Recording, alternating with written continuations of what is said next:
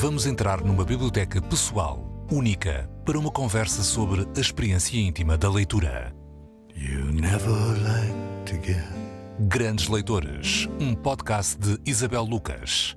the letters that I sent. Uma parceria Antena 3, Jornal Público. Olá, bem-vindos a mais um Grandes Leitores. Desta vez o convidado é Pedro Proença. Ele nasceu em Lubango, Angola, em 1962. É pintor, ilustrador, tipógrafo, compositor, escritor, enfim, um inventor, talvez. Começou a desenhar aos 13 anos e dedicou-se nessa altura sobretudo à banda desenhada. Depois licenciou-se em pintura pela Faculdade de Belas Artes de Lisboa e fundou o projeto Homeostética, um coletivo que faziam parte Manuel João Vieira, Pedro Portugal, Ivo e Xana. A sua primeira exposição individual aconteceu em 1984. Era o princípio de um percurso sempre a experimentar linguagens novas dentro das muitas linguagens que ele quer falar e colecionando, no meio de tudo isso, muitos prémios. Olá, Pedro Proença. Olá, olá Isabel. Uh, bom ter-te aqui como leitor, estás no teu papel de leitor. Um, e uma das um dos últimos elogios que eu te vi fazer em público foi um livro que a maior parte de nós ainda não teve o privilégio de ler, mas eu, pelo menos, estou muito curiosa em, em lê-lo, que é a biografia do Fernando Pessoa, escrita pelo Richard Zenit. Ela vai chegar a Portugal uh, no final deste ano, presumo que no outono. Tu já a leste? Queres partilhar connosco um bocadinho dessa, dessa Posso leitura? dar uma ideia muito vaga, não é? Eu li aquilo, é um, é um livro que se lê maravilhosamente. Apesar das mil páginas, É, são mil páginas, mas eu, eu ainda por cima sou um leitor que não lê mil páginas. Eu li as mil páginas, portanto, é uma virtude do livro é conseguir eh, que a gente siga, pronto, é- é- não é, não é novelado, não é? As várias facetas do Pessoa, se bem que há- há- haverá outras versões de, de- com uma investigação também sobre, sobre zonas mais, mais obscuras, que é a adolescência dele em Durban, eh, com histórias, com o encontro com o Nelson Mandela, Eh, Nelson Mandela não, com o, com, com o Gandhi, eh, Gandhi, coisas deste género.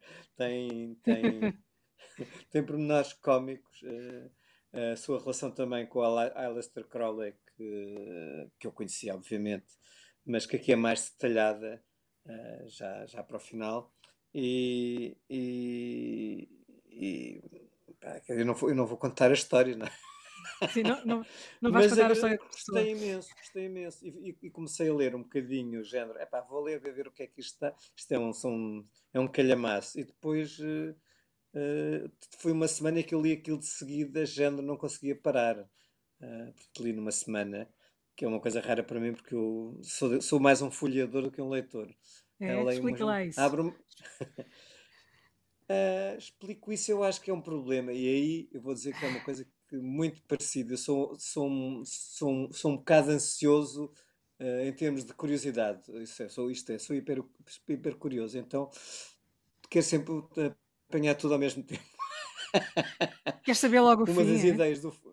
Ah, não é o fim, a ideia, por exemplo, eu muitas vezes vou Hum. para a cama dormir e levo uma pilha de livros porque me apetece qualquer coisa de um autor, mas levo, obviamente não vou ler. Ao fim de 5 minutos acontece uma coisa, ou tenho, ou tenho os livros, ou tenho um iPad que me batem na cabeça. Às vezes magoa mesmo. E, e, e às vezes fico por frase, outras vezes leio livros, outras vezes vou folheando e leio e depois quando o leio de seguida percebi que eu já tinha lido todo por, por, por nacos. Sim, Um, sim. E acho que sou um excelente folheador mesmo. É. Uh, tenho, tenho um talento para encontrar as coisas que preciso, não sei porquê. Um, Mas é é um viés, ou seja, fazes, fazes uma leitura em viés, em viés ou é assim um. Vais Não, não é viés, é coisa, género. deixas-te ah, quer dizer, ou começo coisas, ou vou ao meio, ou vou ando à procura. É como se andasse à procura, ou ando à procura, porque também sou um releitor, folheador, não é? Ando sempre a reler Uhum. os livros. Para mim, um livro é um, é um instrumento de trabalho. Sim. obviamente, o prazer da leitura existe. E sou um leitor compulsivo desde pequenino, que lembro que andava a ler na rua e às vezes bati, partia a cabeça a andar a ler no meio da rua. Portanto, tenho, tenho esta. Preciso de andar sempre com, com, com um livro em qualquer sítio, em qualquer circun- circunstância. Sim. E depois tenho também o prazer, isso já é uma coisa depois mais de- de- eh, produtiva, não é? Os livros são, podem ser cadernos. Sim. Os teus cadernos. Uh, o, o, era uma coisa que eu também costumava dar aos meus alunos, era usar o livro como uma coisa para trabalhar, e um dos casos em que usei o livro como um caderno, para escrever um livro por cima, já não é o primeiro, já tinha feito com a lençol não sei o quê, foi exatamente com o Pedro Eiras, com aquele livro que ele fez, de, de, que é um, uma súmula de citações, uh, que, é, que, é, o sinal de supressão, ensaio sobre os mestres. Esse livro, eu acabei agora de publicar um livro exatamente a partir desse livro. É um livro que se refere constantemente, constantemente liga com, designando as linhas ao, ao livro do Pedro. Sim, um, então tu, tu, és um leitor não só que sublinha, não só que dobra páginas, mas que também escreve por cima. Escreve por cima como rea ou como reação. Acho que os livros são sobretudo focos de excitação uh, e de, de, e podem ser levados para todo sítio. Pode-se fazer hum. em qualquer sítio. Eu gosto dessa ideia de estar à espera de um comboio ou, ou numa fila para comprar um bilhete, ou uma coisa assim do género, e estar a escrever frasezinhas ou, ou andar, ao andar, pronto, isso é mais normal. Uh, mas sobretudo nessas ocasiões, sim, sim. Ou no autocarro. Tu começaste, sim, também. E não enjoas a, a, a ler no autocarro, a escrever no autocarro? É, é, é uma pessoa lê uma frase, pensa e escreve a frase. a tremer, como a tremer, claro. Sim, no limite já. Uh, tu começaste por ler banda desenhada ali em algum, em algum lado, uh, sobretudo na revista Tintin, que era dirigida pelo Dinis Machado, não é? A quem chamava é, os leitores de Tintinzinhos. Não? Isso é, pois. Uh, é um, é um mito? Não é mito, não é mito. A revista Tintin saiu exatamente, os primeiros números em Portugal saíram na altura em que eu ainda ia começar a, a, a ler, aos meus seis anos. Foi quando, na altura Sim. que eu fiz seis anos, saíram os primeiros números, julgo que até foi no verão 68, Sim. julgo eu. Por aí, um, e eu lembro que aquilo dava imensa vontade de ler, porque tinha imagens maravilhosas e as pessoas riam-se. Os meus pais e os meus tios andavam, estavam excitadíssimos com a revista e se deu-me vontade de ler uh, muito e de ler bandas desenhadas, depois li compulsivamente e, e passei a fazê-las, não passado muito tempo, por volta dos 10, 11 anos, uh, dediquei-me muito às bandas desenhadas, mas também passei por uma leitura, eu lembro-me, à parte das bandas desenhadas e de alguns livros uh, tradicionais, eu acho que o primeiro livro, o grande livro que eu li, era um, chamava-se Contos e Lendas do Antigo Egito, que era, vim depois a saber, não sabia quem é que era, emprestei o livro passado uns anos e perdi-o, e hum. era de uma senhora chamada Marguerite Devin e era traduzido pelo Rui Belo. Uh, achei isso muito curioso, só soube há dois ou três anos atrás. E era um livro fabuloso, tem a ver com estas histórias dos mitos, que também é uma das. Depois ficou uma das coisas quando eu era uh, ainda criança, porque depois daí passei para os gregos, etc, etc. E é uma coisa que ainda me continua a mexer muito comigo. Um, e era uma leitura maravilhosa. E uma das histórias tinha a ver exatamente com a leitura era uma história já egípcia tardia, não sei de que século é que seria, em que havia um livro cheio de fórmulas que encantaria o mundo e era uma história terrível em que havia pessoa, uma pessoa que tinha conseguido utilizar, encontrou o livro e recitou as fórmulas, mas depois tinha morrido e depois era não queria largar o livro. Uh, e havia alguém que é o mundo dos mortos buscar. Bom, era uma história terrível hum. e depois eu acho que acaba, eles acabam por não não ficar com o livro, sim. Mas é esta ideia de que os livros encantam o mundo é, é fundamental para mim. Hum, essa, essa, ideia que tem a ver um bocadinho também com a maneira como tu, tu vais apossando daquilo que lês, não é? Tu, tu, tu transformando linguagem. Falaste de encantamento e estou agora levaste-me para o teu trabalho enquanto ilustrador também, que é a forma como se lê enquanto ilustrador é diferente uh, de outras formas de leitura, obviamente, que é, tu vais ilustrar um livro e o que se pede não é propriamente que uh, o que se pede a uma ilustração não é que conta a história do livro, não é? Como é que tu fazes essa interpretação um, ehm, de, é da leitura dos outros? não, porque cada livro pede um tipo de ilustração diferente uh, e dizer, e há sempre muitas estratégias possíveis. E às vezes o grande problema é encontrar a estratégia certa para ilustrar o livro, não é? Quer dizer, a maior parte dos ilustradores, se calhar, tem uma linguagem fixa e chegam lá e encontram as metáforas, ou uma metáfora que conseguem tornar mais expressiva, ou um tom, ou, ou, ou são um bocado descritivos, ou são complementos. Eu acho que há, há, há todo um misto de, de, situações diferentes que se podem pegar.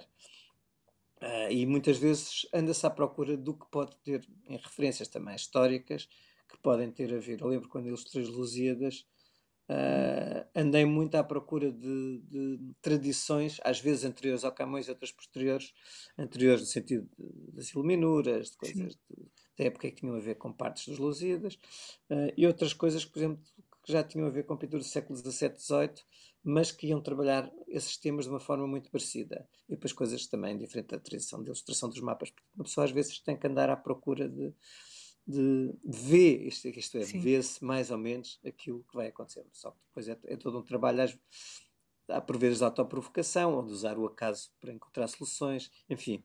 É mais um, um, uma maneira de reprogramar as imagens para criar um determinado efeito sobre o texto e contaminá-lo também. Uhum. Deixar lá a, a, tua marca. Tu estávamos a falar desse teu princípio enquanto leitor. Um, a, a, banda desenhada, há esses livros não sei como é que te foram parar à mão, às mãos. Havia biblioteca em tua casa, foste construindo a tua, como é que, como é que foste fazendo essa, essa síntese até chegares um, à tua marca enquanto leitor? Sim, eu acho que o meu pai já era também um leitor compulsivo.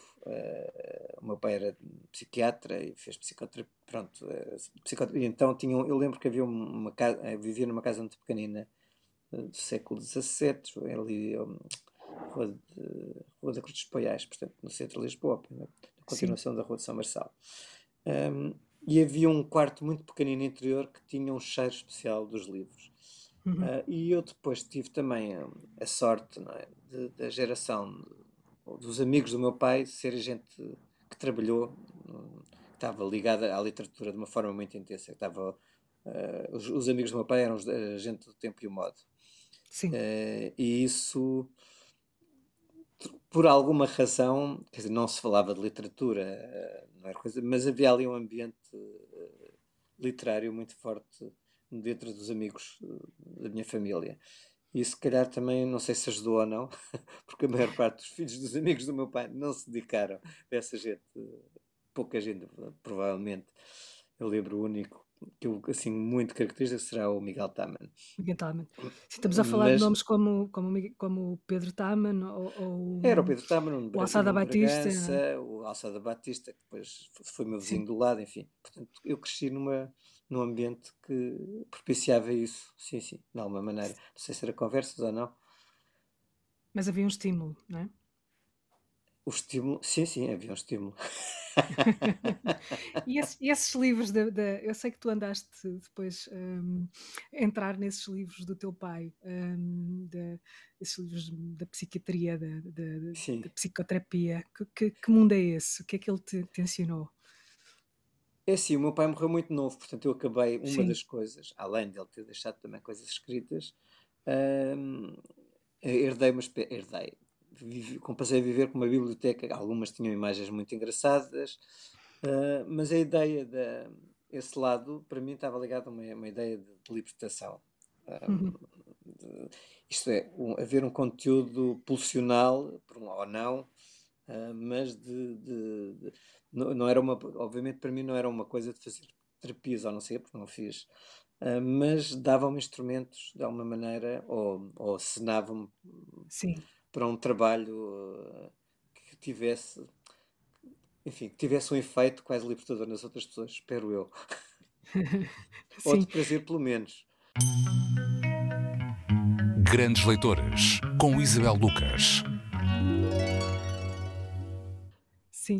O princípio do prazer um, que tu tens também na, na, naquilo que, que, vais fazendo. Eu estava-me a lembrar que uma das coisas que tu fizeste também foi criar um, uma, uma fonte, não é? Uma fonte, um, uma fonte de letra, uma, Sim, e, sim, sim. isso, um, porque é que te levou a fazer essa, essa já, que é que te levou a isso? E depois tu és um, um, um daqueles leitores que sabendo, uh, sabendo tudo o que é preciso para fazer um livro, se és, uh, se és o chamado chato, que implicas com a fonte, que implicas com o tamanho da letra, que implicas com a, a margem uh, que, que, vais atrás, o que, que, é que são as tuas, as tuas embirrações e as tuas... Eu não sou muito embirrativo, mas... Não?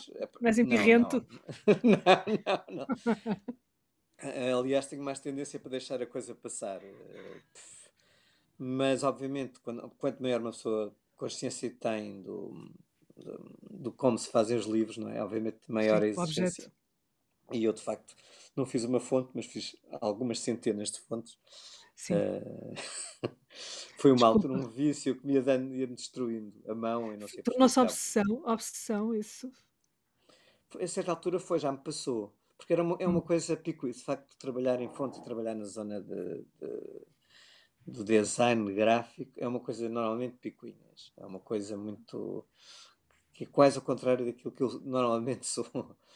Hum, exige muito rigor. eh, e uma pessoa. Por outro lado, eu, eu não sou designer gráfico, mas já paginei eh, bastantes livros, alguns mais de uma forma mais a despachar e outros mais- de uma forma mais rigorosa. E é, eu, eu acho que é uma coisa que deveria ser quase, imp- quase obrigatória, não vou dizer obrigatória, mas seria uma coisa que seria muito acessível de aprender, eh, porque possibilita que nós, hoje em dia, cada vez é mais fácil produzir livros. Eh, já não se tem que chumbo- fundir chumbo para fazer um número de exemplares, devia ser uma coisa em termos ecológicos radicalmente Sim.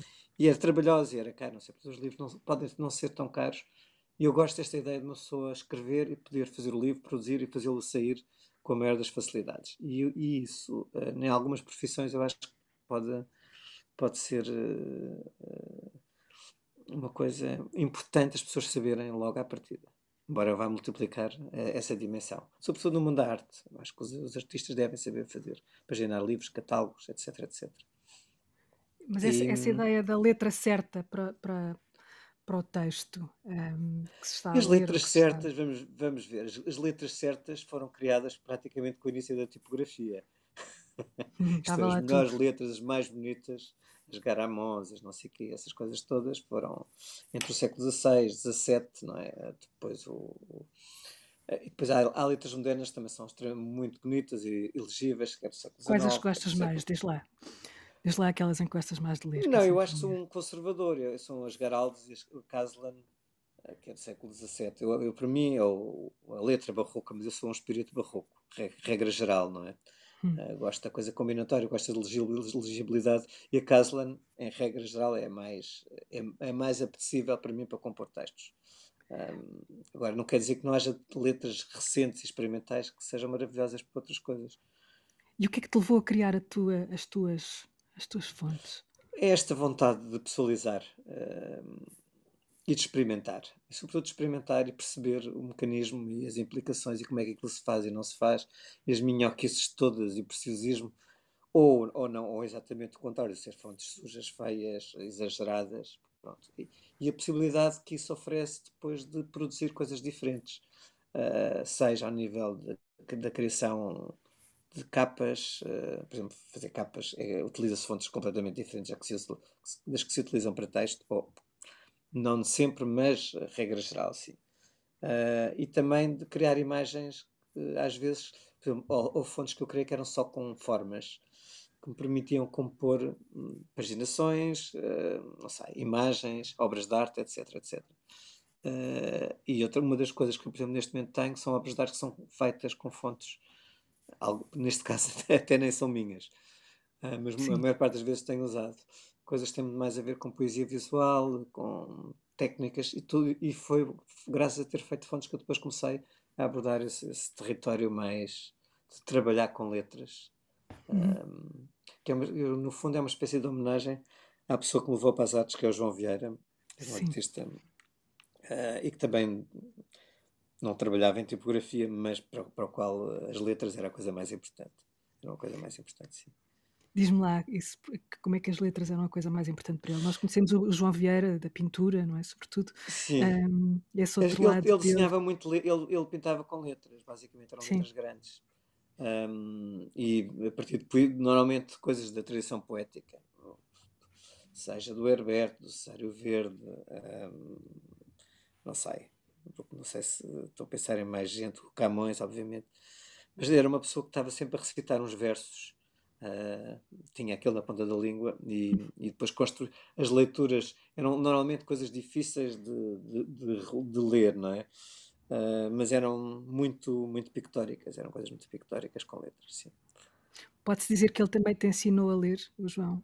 Não. Já sabias. Pois, não, já, não é, já sabia. Eu acho que foi uma coisa de afinidade, mas uh, que me aguçou também, não vou dizer o apetite por aquilo, mas me fez também dar um bocadinho à volta uh, dessa questão das tipografias, das letras e de, sim. Sim. Tu, tu naquilo que fazes, um, há sempre uma espécie de diálogo entre, entre várias artes. Tu, enquanto leitor, também tens esse, hum, esse tipo de tentativa de conjugar uh, as artes eh, na leitura ou a leitura levar-te para, para outras artes? Como é que é essa relação entre leitura ou literatura e, e as outras uh, Sabes, artes? eu acho que não há, obviamente que há diferenças e até em termos de experiência do corpo. Uh, uhum. Só que eu, eu, eu, penso que neste momento, para mim, é muito importante, uh, é, é, quase como se ambas as, as zonas se comecem. Um, isto é, uh, fazer da arte uma, uma, uma, espécie de literatura ou uma obra de ficção, de alguma maneira, isto é, o, o lado da construção da obra com letras e sem letras, ou como o artista como ele próprio personagem, ou multiplicação de personagens, como o Pedro Eiras bem sabe. Uh, eu acho que se tornou um terreno em que a arte também. Houve um amigo meu que disse isto a, brincar. Ah, pá, esta arte tornou-se uma coisa muito literária, com justificações e que eu não sei. E é uma, e é uma crítica que eu subscrevo de alguma maneira. Mas, por outro lado, diverte-me imenso uh, a ideia de que uh, a arte se tornou uma espécie de, de espaço de literatura experimental. Uhum. Um, onde se podem inventar, eu, por exemplo, uma das coisas que eu fiz nos últimos é inventar uh, artistas, curadores que desenvolvem textos, que desenvolvem Sim. trabalhos, e tudo isso, uma coisa estimula a outra e leva à outra. A invenção de um artista leva àquilo que cria uma obra, primeiro, se calhar, uh, literária, depois visual. E a ordem, portanto, pode ser num sentido como no outro. As personagens que tu, que tu vais criando, Pedro, nas, nas tuas exposições, nos teus livros, são, são, são, têm uma personalidade própria, têm nomes que podem parecer uma, uma paródia, uh, são heterónimos teus. Uh, Explica-nos lá como é que tu constróis essas figuras. Eu acho que elas começam como uma, uma pura brincadeira, uh, mas depois acabam por ir ganhando uma autonomia alguma vida e tons que eu não estava à espera e maneiras de pensar. eu acho que que, próprias? Que eu acho que é Maneiras de pensar próprias? Maneiras de pensar próprias como atores, mas eu acho que isso é uma coisa, como quando, quando se escreve um romance acontece o mesmo, não é? Tu visualizas e é um, esse processo, eu acho que é um processo quase natural, hum, não sei, pelo menos na nossa civilização é um bocadinho, pode vir a ser, não é? Não é só que a maior parte das pessoas tem isso um bocadinho bloqueado. Hum. Como é que desbloqueaste isso? No teu caso? Uh, eu, para já, tenho uma capacidade mimética muito grande. é uma coisa tipo de atores, de imitar coisas, não sei o que tenho. E, e, depois, a certa altura, é, é apenas seguir uh, as figuras os personagens e, e, ou os processos, porque há muitas maneiras de cozinhar a coisa, não é?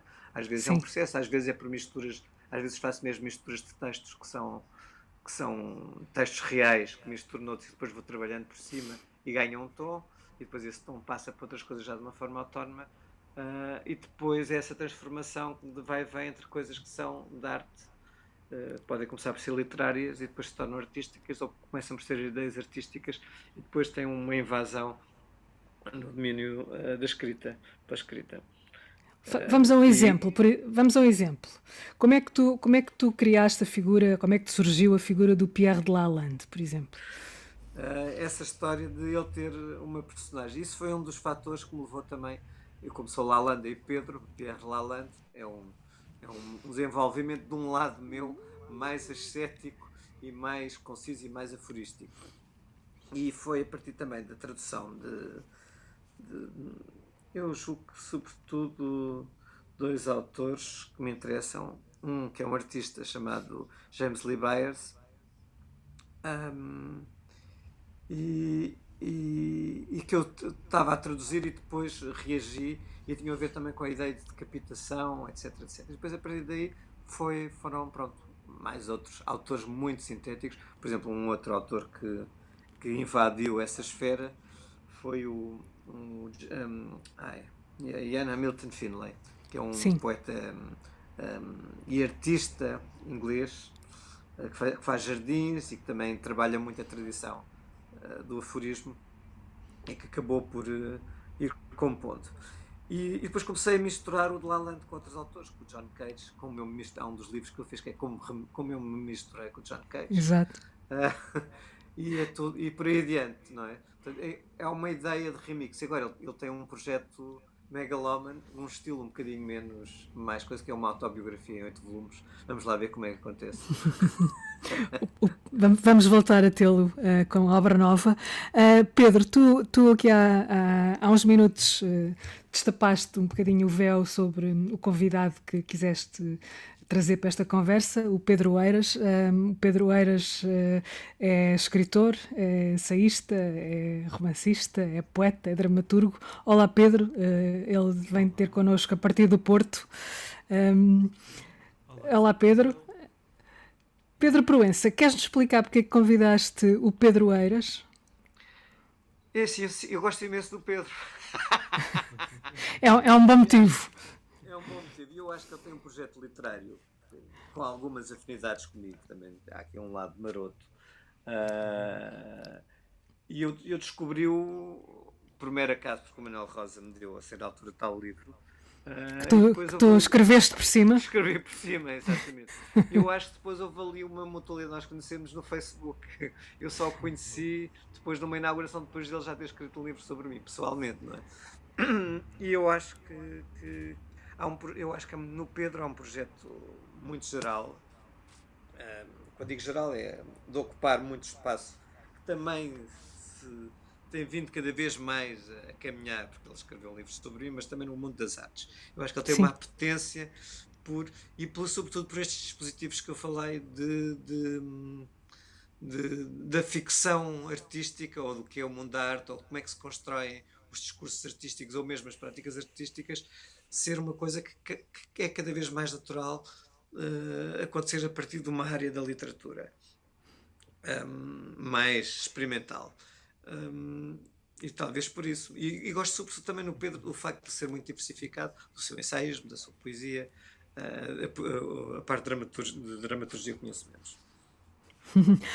Pedro, um, Pedro Eiras, estamos aqui, temos aqui dois Pedros, vai, ser, vai ter que dizer os vossos, os vossos apelidos sempre que falar convosco. Pedro Eiras, incomodou-te que o Pedro Proença tivesse escrito por cima daquilo que escreveste? Nada, nada, absolutamente. Aliás, viste esse. Viste esse hum, esse, posso chamar instalação, é outro objeto que nasce ali depois, não é? Já, já, já não é. Chegaste a ver o resultado?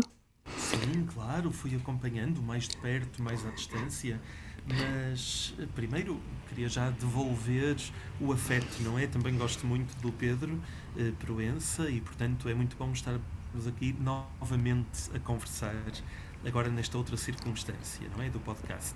E depois, eu acho que os livros servem exatamente para dar aso a este género de encontros, desencontros, metamorfoses. Um livro é isto, é um pretexto para algo a seguir acontecer. Pode acontecer um novo livro, pode acontecer uma leitura, ou passar uma cena, ou ser filmado, mas a natureza do livro é essa: é não estabilizar entre capa e contra capa. O livro tem de transbordar. E acho que isto acontece imediatamente em qualquer leitura não é? O simples leitor que abre o livro ou que o folheia, um pouco como o Pedro faz, o leitor que viaja de maneira caótica dentro do livro, hum, está exatamente a inventar um livro novo. Portanto, uhum. em rigor, é inevitável, não há a leitura pura e dura, escorreita, isso não existe. Isso é uma ilusão abstrata, teórica. As leituras são imediatamente explosivas. Seja de que livro for, Sim até do dicionário. E se calhar o dicionário é um bom exemplo a este nível, porque ninguém lê por ordem, não é? Exato. Grandes Leitores, uma parceria Antena 3, Jornal Público. E, é, é, muitas vezes não é, é aquele impulso uh, do corpo, não é? De, de, transformar o objeto com tudo, todas essas explosões que nos acontecem no, no cérebro quando lemos uma frase ou, ou, simplesmente uma palavra, não é? O Pedro fez isso. Uh, ele fala de uma espécie de encontro entre, entre aquilo que faz, ou aquilo que é também, e aquilo que tu escreves. Uh, Pedro Eiras. Tu, tu, percebes esse encontro também na obra, na obra do, do Pedro Proença? Como é que, como é que se dão este, estes encontros de leituras, sobretudo quando estão dois artistas a, a ler-se um ao outro? Uh, são, são vasos comunicantes, não é? Somos pessoas diferentes, com percursos diferentes, que a certa altura começam a trocar textos e palavras e formas. E de repente, a partir daí, o contágio é muito criativo. Acho que a certa altura eu estou a escrever certas coisas graças ao Pedro Proença e, eh, vez por outra, o Pedro também já me disse que criou determinados objetos por minha causa. Hum. Logo, a certa altura já não há muito esta fronteira de dois indivíduos autónomos. Eh, já ninguém sabe muito bem o que pertence a quem. Isso é bom, isso é, é muito belo, ainda por cima. Ou seja, se cada um de nós tem a sua explosão privada, vá, então oxalá as nossas duas explosões misturadas inventem uma terceira super explosão. Acho que isso é muito saudável e muito. Vá, é a respiração dos textos e dos objetos. Tu, tu, eu sei que o Pedro Proença te levou a visitar a exposição, uma exposição que ele tem agora nada mais do que na Biblioteca Nacional, portanto estamos a falar de outro espaço de leitura, né? um espaço por excelência da leitura. Um, como, é que é essa, como é que foi essa viagem? Ou seja, como é que, como é que se faz, como é que... Hum, Pedros, podem dialogar um com o outro uh, sim, sobre sim. esta troca, uh, porque me interessa perceber o que, é que, o que é que esteve aqui nessa conversa.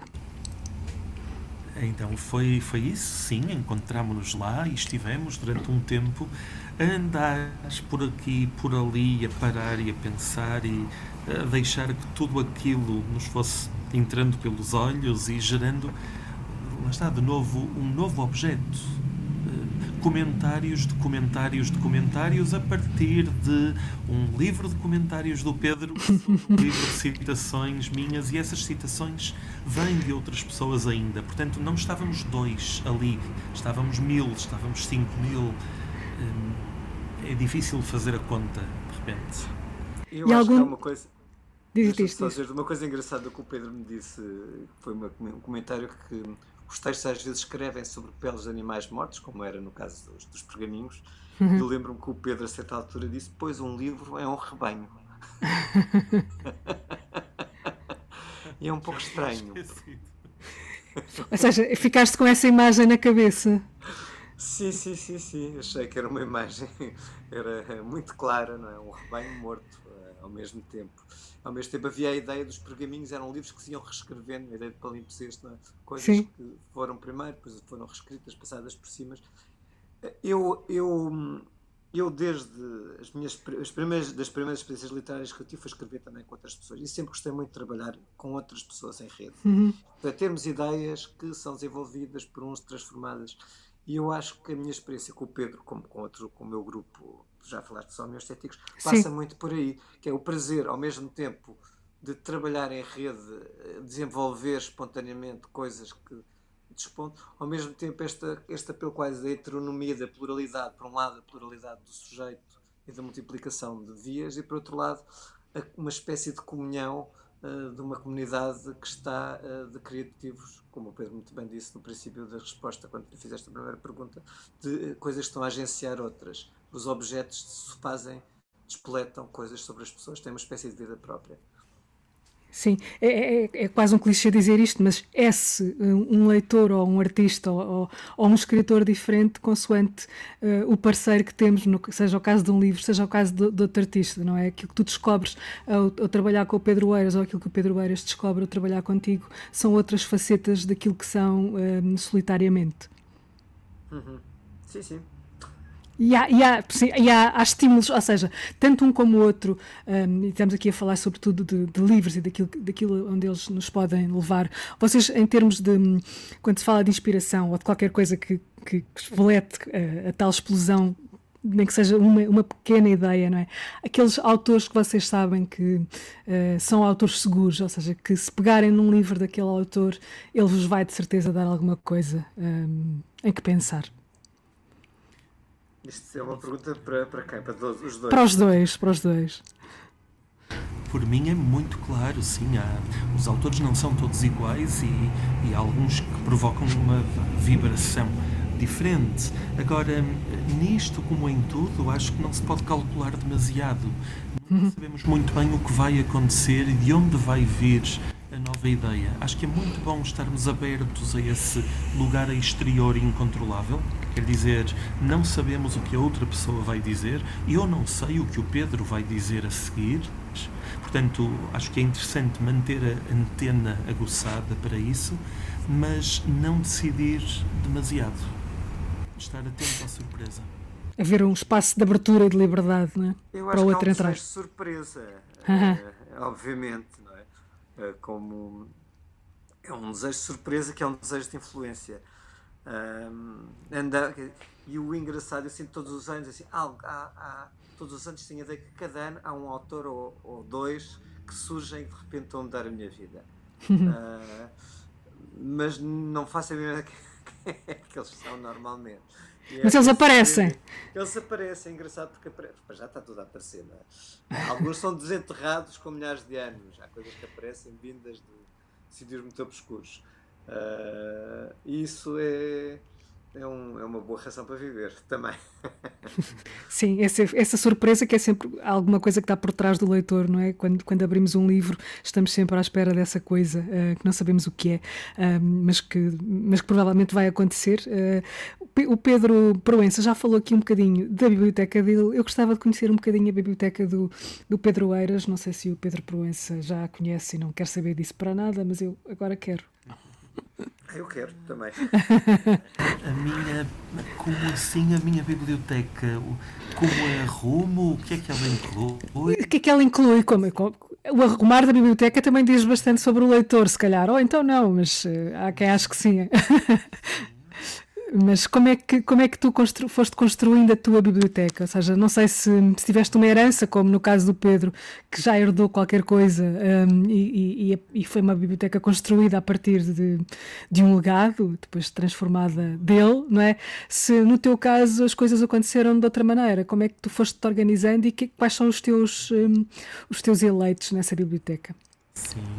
Então, não, não é nenhum legado pré-construído, nem por isso.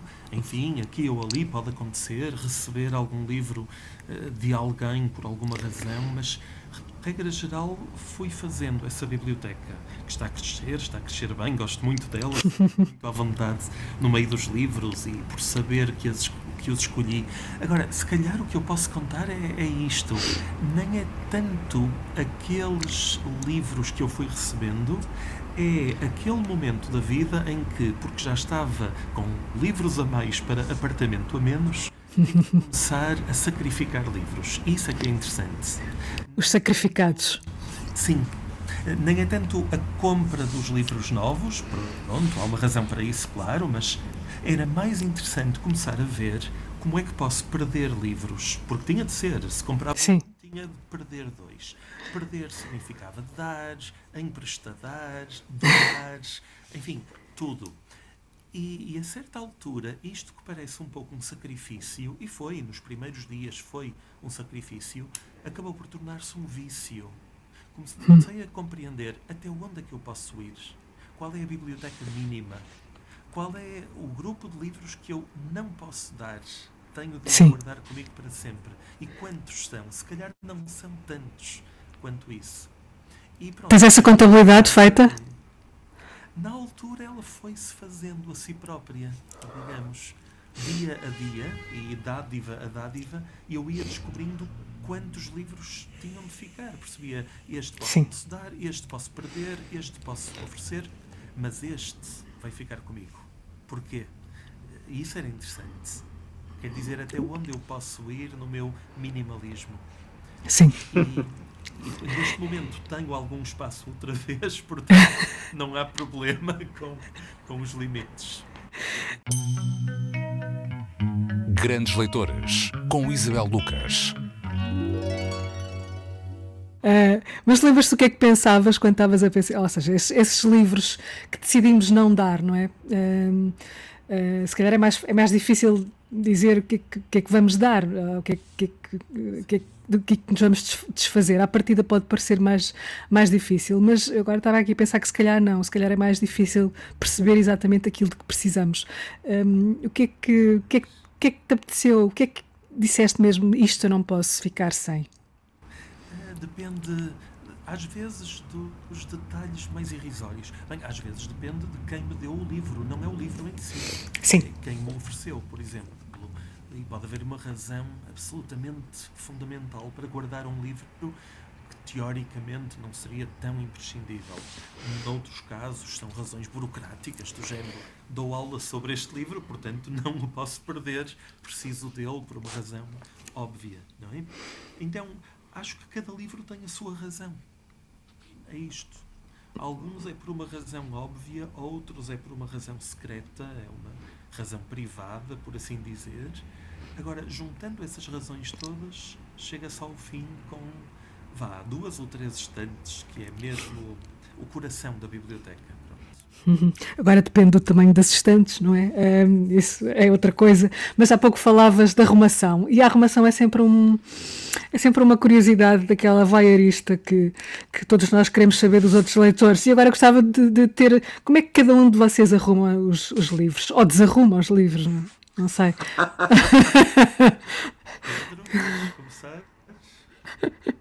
Pedro, Proença. Sim, sim, não, eu? Eu tenho essa história da noite, não é? É, é complicado. Eu tenho, tenho uma zona no meu quarto onde durmo, que é um quarto muito pequenino, uh, onde, onde tenho algumas estantes e, vou, eu todos, os, todos os dias levo e tiro. Depois tenho um quarto intermédio, que é, que quando já está muito cheio, tiro alguns e depois para voltar a arrumar. Portanto, depois de arrumar tenho uma série de, de, de zonas. Mas é complicado porque eu em termos de arrumação, tenho filas atrás de filas dentro de, um, de, umas, de umas coisas fechadas, normalmente.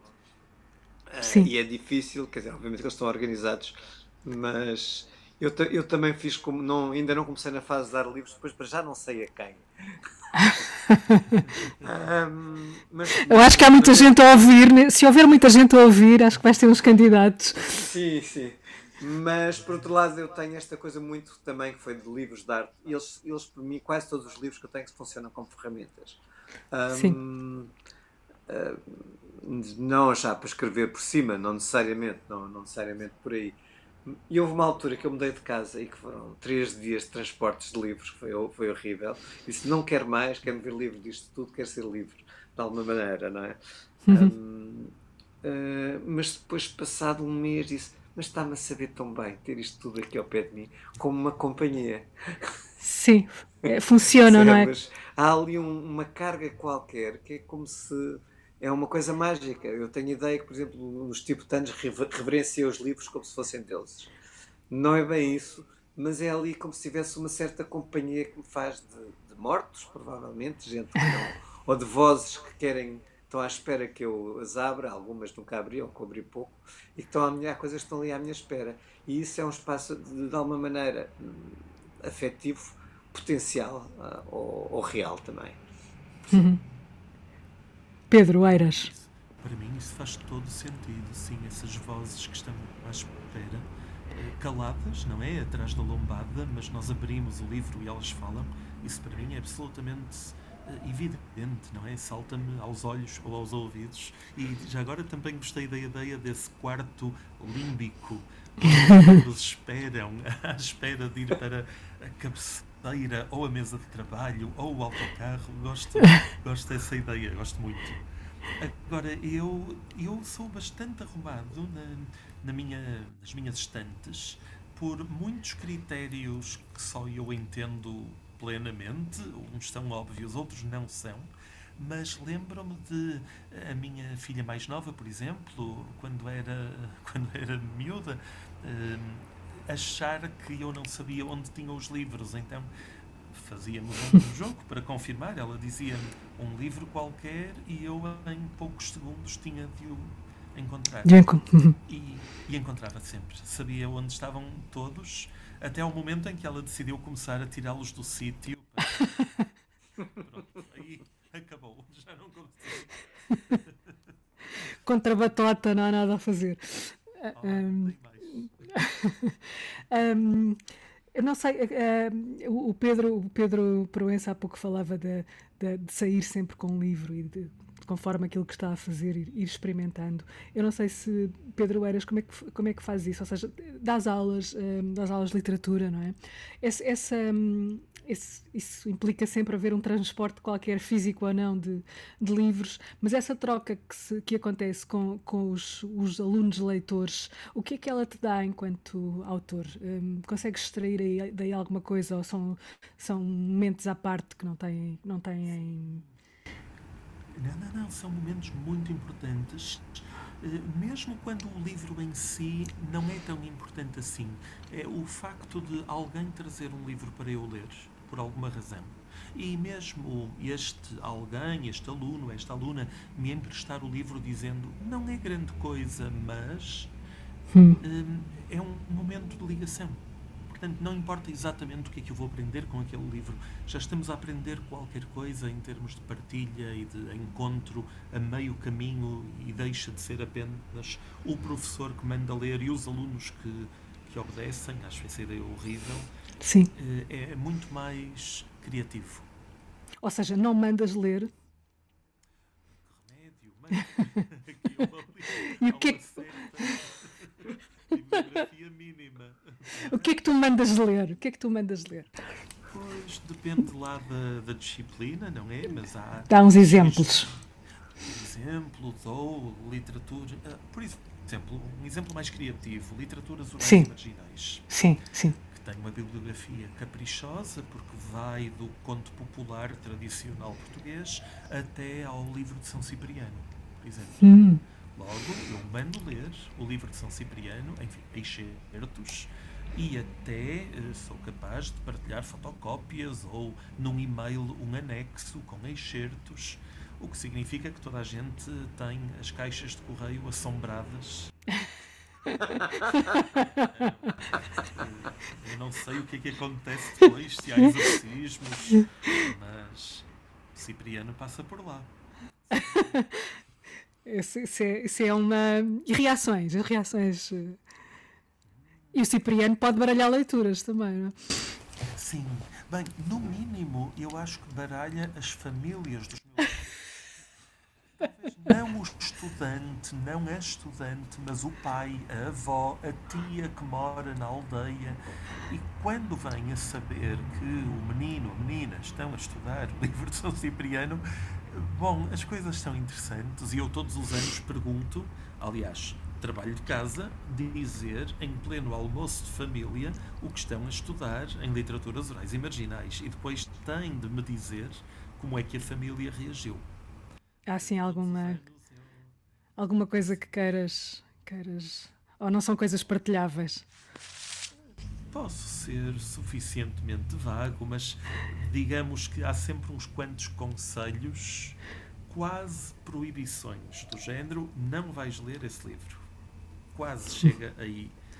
O que é muito interessante, porque mostra que um livro pode ser maldito e perigoso e proibido e parecendo que não, isto mostra que há algo de grave no ato de ler. Acho que o Pedro concorda com isto.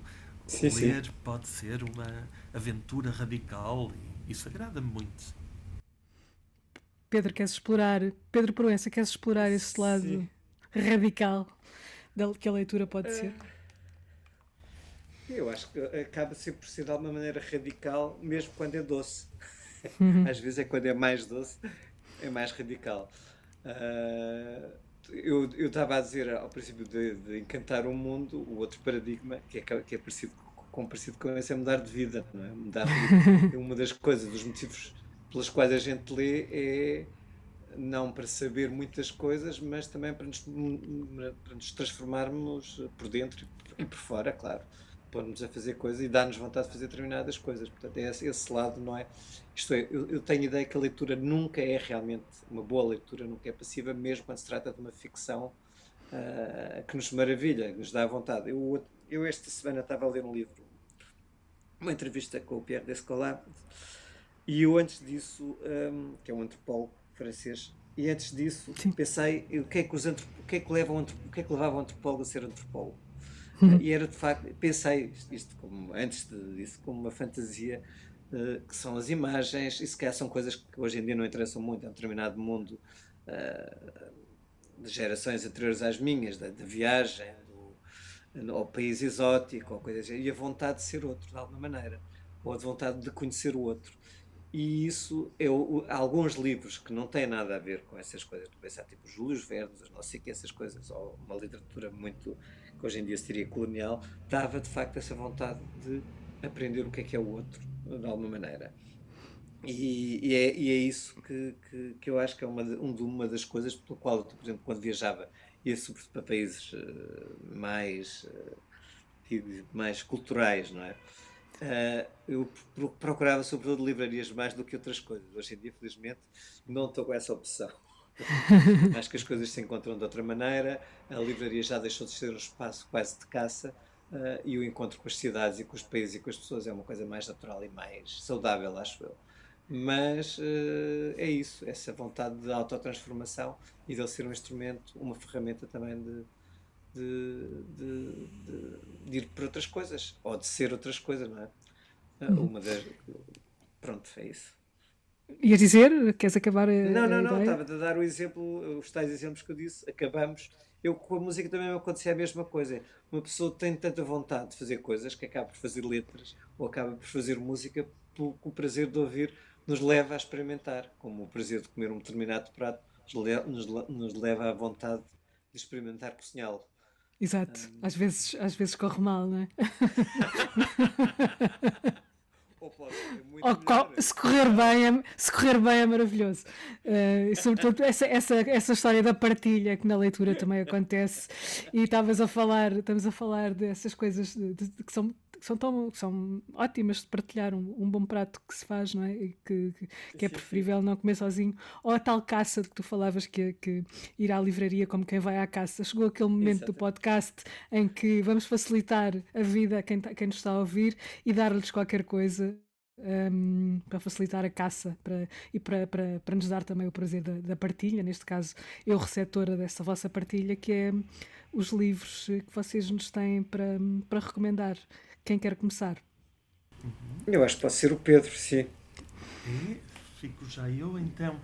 Hum, ora bem, eu vou recomendar algo que está literalmente na minha mesa de trabalho, porque precisamente estou a começar o semestre em que dou literatura portuguesa do simbolismo ao modernismo e, portanto, ando, como sempre, com a revista Orfeu uhum. atrás. E a revista Orfeu para mim é um objeto absolutamente fundador e muito alimentício e muito cheio de mistérios, é uma revista que esteve fora do mercado durante imenso tempo. Eh, quer dizer, a certa altura havia as edições da Ática, depois uma edição facsimilada da Contexto e depois durante anos e anos e anos e anos era impossível comprar a revista. Depois deu-se o centenário, em 2015, e de repente surgiram várias novas edições, incluindo até uh, uma, uma edição facsimilada, uh, hoje em dia muito fácil de encontrar e muito barata e muito simpática e, uh, bom, que acho que qualquer biblioteca tem de ter. Bom, não estou a dar aqui nenhuma novidade de última hora, do género, um livro que saiu há uma semana e eu já li. não, de sim, sim. estou a falar de um, de um enorme clássico, claro está, mas eu passo a vida tão encantado com isto e tão fascinado por poder partilhar com os meus alunos tudo isto que, pronto, fica a sugestão. O Orfeu 1 e 2 e as provas do 3, facsimilado, sem dúvida, porque há aqui um gozo gráfico claro. também acho que está mesmo na altura, está sempre na altura de voltar a ler mais uma vez e mais outra o Orfeu. Mais alguma coisa, Pedro? Uh, bom, posso olhar assim à minha volta e. E agora todos nós estamos a fazer o mesmo gesto. é um gesto bastante cotidiano, aliás. Eh, por exemplo, também tenho aqui vários livros em italiano e aqui a Sim. razão é outra. Eh, no ano passado pus-me a estudar, eh, ano passado não, há dois anos até, pus-me a estudar italiano, porque achei que era suficientemente acessível para mergulhar a fundo na língua. E, e, eu que não conseguia ler em italiano, gostava muitíssimo, tornei-me um leitor de italiano, então reparo que ando aqui como, como há uns tempos já com o Eduardo Sanguinetti e o Dario Fo, por exemplo. Então aí fica se calhar outro desafio. Um, pronto, tentar entrar noutra língua. Gosto muito desta ideia de poder pensar noutra língua e organizar o mundo a partir de uma outra cosmovisão. Isso teve alguma coisa a ver com o Dante? Uh, o Dante está por perto, está. foi o Dante, foi o Dante. Por acaso, neste instante, não está aqui, mas está noutra mesa mais adiante. Está esse livro coletivo em que participei também, chamado Poetas de Dante, que inclui todos os cantos do inferno e para cada um desses cantos há uma glosa de um poeta português eh, contemporâneo. Portanto, sim, o Dante também continua comigo. E, e também teve culpa, teve culpa desse, desse mergulho no italiano. Sim, sem dúvida há também essa tentação de ler no original, embora o italiano de Dante seja, exato. italiano de Sanguinetti, por exemplo. Portanto, exato. o desafio é duplo a esse nível. Mas sim, ele é também um dos inspiradores, claro. Pedro Proença. Olha, eu, eu, eu vou falar do livro, vou dizer, vou recomendar um livro que só se encontra num sítio, ainda por cima, à venda aqui é na Galeria 111, que é um catálogo livro que é uma novela, de alguma maneira. No Campo Grande, para quem não sabe, não é? Na, na Galeria 111, no Campo Grande. Aquilo não é Campo Grande, eu, quer dizer, tem ali uma entrada. Sim, no, exato, mas fica por ali. por ali. Que é um catálogo do Eduardo Batarda chamado Vicos, que já é um artista que não é da galeria, mas tem uma novela que se chama no meio. Aqui, aliás, todo o livro é uma novela, uh, mas uma parte do livro chama-se Potato Head Blues. Uh, e é talvez dos textos mais extraordinários da língua portuguesa deste, deste século. Uh, foi publicado em 2010, uh, o catálogo tem imagens e tem. Uh, e é uma coisa assim, é, é, são 100 páginas de texto, o, o catálogo tem 200, e é, é uma coisa extremamente experimental que se vai ao fundo da linguagem portuguesa de uma forma completamente esbragada. E eu sou um grande fã de, de literatura de artistas e eu acho que também vai ser publicado em breve, porque eu recebi um PDF uh, eh, pelo, pelo prefaciador, o, o António Cabrita, uh, do, de um outro artista que escreveu maravilhosamente, que é o António Quadros, uh, com, com pseudónimos, o Frei João, o Garbato Dias, João Pedro Garbato Dias, Frei, Uh, e que eu acho que vamos ter finalmente acessível, como o Pedro também estava a dizer, o Orfeu foi inacessível, o, o Grabato diz ainda mais inacessível porque publicou em Moçambique por volta de 70 e pouco, 70, 1900, pronto, por essa altura, um ano, um ano antes, não sei, mas 3 ou 4 anos, as suas principais obras e vamos finalmente ter uma antologia publicada pela Tida da China extraordinária, vejo que será muito em breve. Mais alguma coisa? Ficas por aqui? Fico por aqui. Há sempre muitos livros para dizer. Eu, eu na verdade, preciso falar mais sobre artistas, coisas deste género. Outro deles é o, são os textos do Picasso. Sim. Uh, as peças, a poesia, que são coisas também extremamente experimentais. Ou uh, um outro texto que não sei se está acessível ou não, que é o, o, o Lof do Herberto, que é um, um conjunto de traduções, uh, que muitas vezes não são traduções, Sim, são, são recriações. Não, não, não, não. Há um que é uma transcrição, por isso simplesmente, de um grande Sim. poeta que eu gosto muito, que é o Emílio Villa, e que descobri através deste, deste livro, e que depois é um, é um poeta também praticamente desconhecido italiano, mas que eu. Poeta, escritor sobre arte, etc. Tem uma ligação também muito forte com arte, muito experimental. Uh, e está lá um, um, um, poema que o Herberto diz: Isto é uma tradução minha, apesar de não ter feito nada ao poema. Uh, é um, é um, é uma espécie de ready-made. É, o ato de transcrição já é fazer qualquer coisa, não é? Uh, nessa perspectiva. Um, eu agradeço uh, aos dois, ao Pedro Proença e ao Pedro Eiras. Estas conversas sabem a pouco. Uh, ficávamos aqui, eu ficava aqui a ouvir-vos bastante mais tempo, mas um, fica para uma próxima. Quem sabe só uma coisa só de escrita de artistas. vamos lá pensar nisso. ok. Obrigado. Tá, obrigado. Pedro, obrigado, Pedro. E Pedro, Até breve. Obrigado, Pedro, também. Obrigado. Tchau, Deus.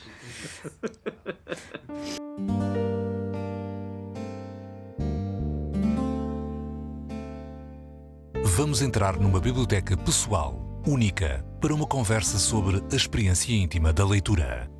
You never like to get Grandes Leitores, um podcast de Isabel Lucas. the letters that I sent. Uma parceria Antena 3, Jornal Público.